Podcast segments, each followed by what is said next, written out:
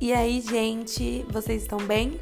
Aqui quem fala é Laís Mendes e sejam muito bem-vindos a mais um episódio de Diz aí, Laís.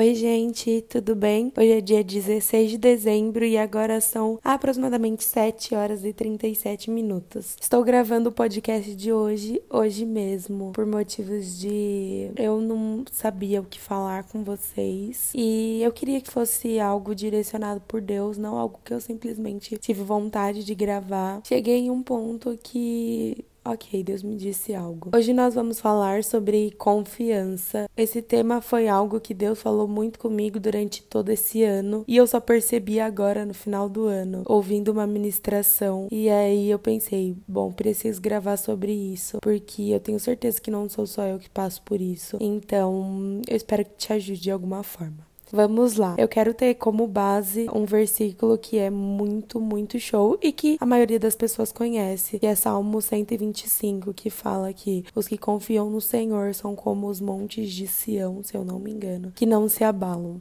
Não tem muito segredo esse versículo. É, eu acho que dá pra gente interpretar no sentido literal da coisa, sem levar muito em consideração o contexto nesse momento. E está dizendo que aqueles que confiam em Deus são como montes que não se abalam. Então, para vocês terem, formarem algo aí na mente de vocês, a minha história com confiança sempre foi bem turbulenta, principalmente na minha vida financeira e diria que também na minha vida ministerial. A gente, na maioria das vezes, tem fé de que Deus pode fazer algo. A gente vê Deus fazendo milagres, Deus curando pessoas, Deus agindo com provisão financeira na vida das pessoas, se manifestando de diversas outras formas e a gente acredita que Deus pode fazer aquilo. Sem dúvida alguma, a gente olha e fala: Meu Deus, Deus realmente pode fazer um paralítico levantar dessa cadeira de rodas e andar. E a gente dificilmente confia que Deus pode fazer isso na nossa vida. Vocês perceberam a diferença? A gente tem fé, mas a gente não confia. Talvez um problema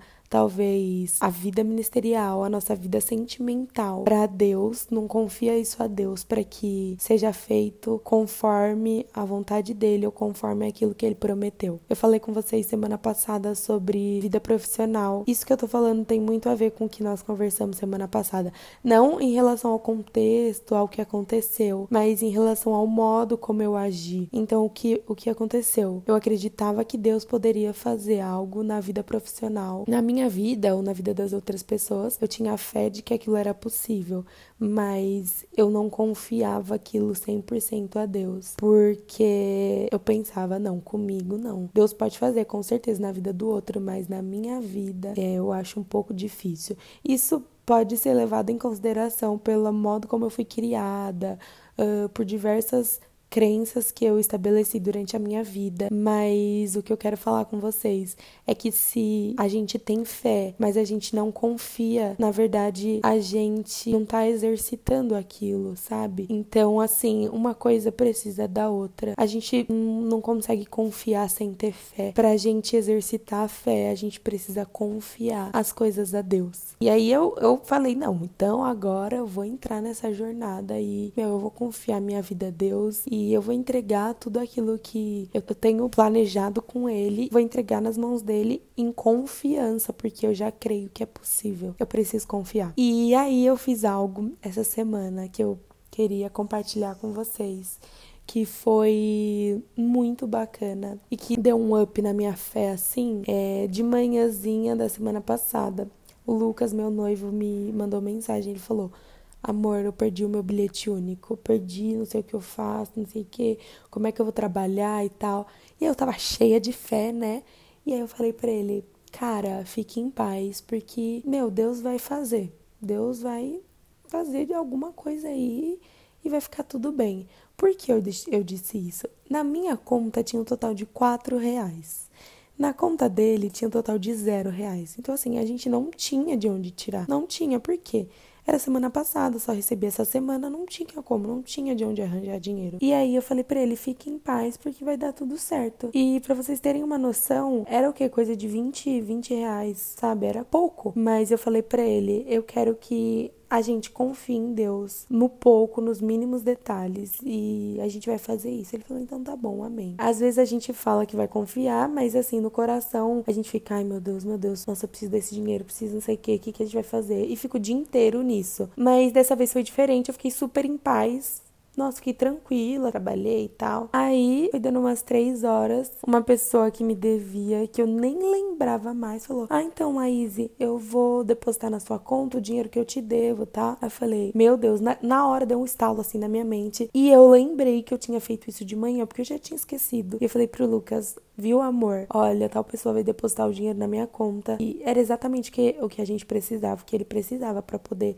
carregar o bilhete e tal. Eu falei para ele, viu, Deus faz. Quando a gente confia, ele devolve pra gente a, a fidelidade dele, sabe? Não que ele deva algo para nós, mas em bondade ele nos responde sendo 100% fiel. E aí eu comecei a pensar que eu preciso entregar tudo para ele em confiança. Todos os meus planos, o meu casamento que eu vou começar a planejar, toda a minha vida. Tiveram algumas vezes que Deus falou comigo: você tem que fazer missão em tal lugar. E aí eu falei: ok, vou, vou fazer e tal. E fui pesquisando. E aí eu fui fazendo os cálculos. Daí eu pensei: ah, não, não vou poder ir porque eu não tenho dinheiro. E deixei isso pra lá. Deixei isso completamente pra lá. E aí, do, nesse tempo que eu tava pensando e aprendendo com Deus e ouvindo de Deus sobre confiança, eu falei: meu Deus, o Senhor falou para mim que eu deveria fazer missão naquele lugar e eu não confiei no Senhor para que o Senhor é, provesse financeiramente. Eu simplesmente deixei para lá porque eu não tinha dinheiro. Sabe quantas vezes a gente deixa para lá os nossos sonhos porque talvez a gente não tenha